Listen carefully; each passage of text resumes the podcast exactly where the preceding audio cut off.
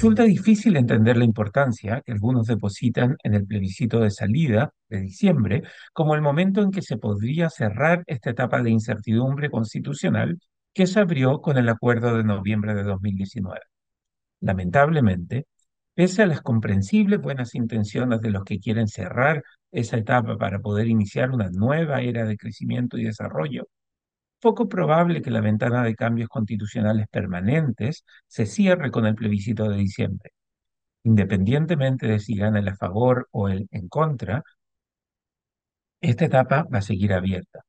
Como alcohólico en recuperación, el problema actual de Chile es que una vez que el país recayó en esta incertidumbre de reformas constitucionales permanentes, va a ser difícil volver a poner la constitución en el sitial de carta fundamental que se cambia poco y producto solo de grandes y duraderos consensos.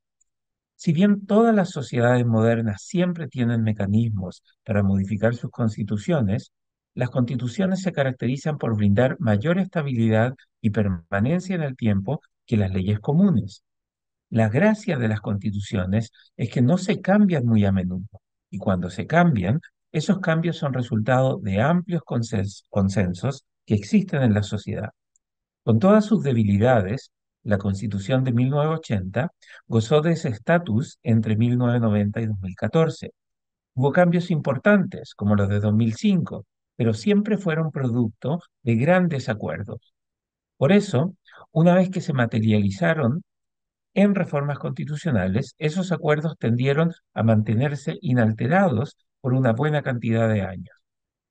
Desde que la presidenta Michelle Bachelet, en su segundo gobierno, inició un proceso de diálogos constitucionales, los aires fundacionales comenzaron a soplar fuerte en el país. La clase política no se demoró mucho en convertir a la Constitución de 1980 en el chivo expiatorio de todas las cosas que no funcionaban bien en el país.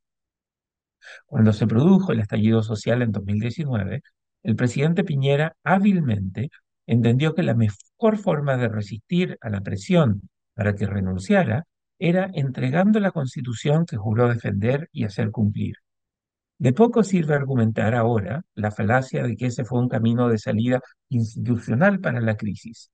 Producto de esa decisión, en noviembre de 2019, el país entró, con la anuencia de una amplia mayoría del Congreso, a un limbo constitucional del que todavía no salimos. Aunque la participación electoral fue menos del 50% en el plebiscito de octubre de 2020, los chilenos ampliamente ratificaron esa decisión de abrir el momento constituyente. Todo lo que ha ocurrido después ha sido la materialización de lo que ya varios advertimos en su momento. Una vez abierta la puerta del infierno de la incertidumbre constitucional, va a ser difícil cerrarla. La intensidad del debate sobre el texto que se someterá a plebiscito en diciembre de 2023 ha llevado a muchos a pensar que lo que quede plasmado en la Constitución serán valores y principios escritos en piedra.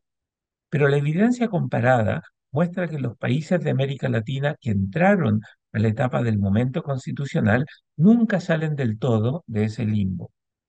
Por eso, lo más probable es que si gana el a favor, el texto que se adopte a partir de diciembre de 2023 será modificado repetidas veces en los próximos meses y años. Si gana el en contra, el Congreso probablemente se abocará a debatir reformas a la Constitución actual apenas se terminen de contar los votos. Es cierto que vivir en incertidumbre constitucional hace daño. Hay menos incentivos a la inversión y, lo que están y los que están los que están descontentos con algo que diga el texto saben que pueden construir mayorías circunstanciales que logren modificar el texto para acercarlo más a lo que ellos quieren. Luego, otra mayoría circunstancial volverá a modificar el texto y así seguiremos en el limbo. De hecho, aquellos que llaman a votar en contra no trepidan en decir que buscarán iniciar un nuevo momento constitucional. Por su parte, aquellos que eventualmente llamarán a votar a favor, probablemente también incluirán en sus campañas distintos compromisos para modificar el texto propuesto y ajustarlo a lo que ellos creen quieren los electores. Lo único que sabemos con certeza es que, pase lo que pase en diciembre, no se acabará el momento constituyente que se inició en Chile en noviembre de 2019. La incertidumbre constitucional ha llegado para quedarse. Es cierto que es mucho mejor tener un texto que ha sido ratificado por una amplia mayoría que seguir con el texto promulgado inicialmente en 1980. Pero la ahora improbable victoria del a favor no debiera llevar a nadie a equivocadamente creer que el momento constituyente en Chile se va a cerrar. Igual que alcohólicos en recuperación, deberemos aprender a vivir con esta enfermedad.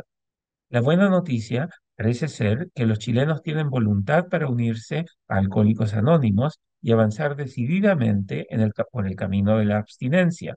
La mala noticia es que tenemos que empezar a vivir en un país que se sabe alcohólico en recuperación. El libero, la realidad como no la habías visto.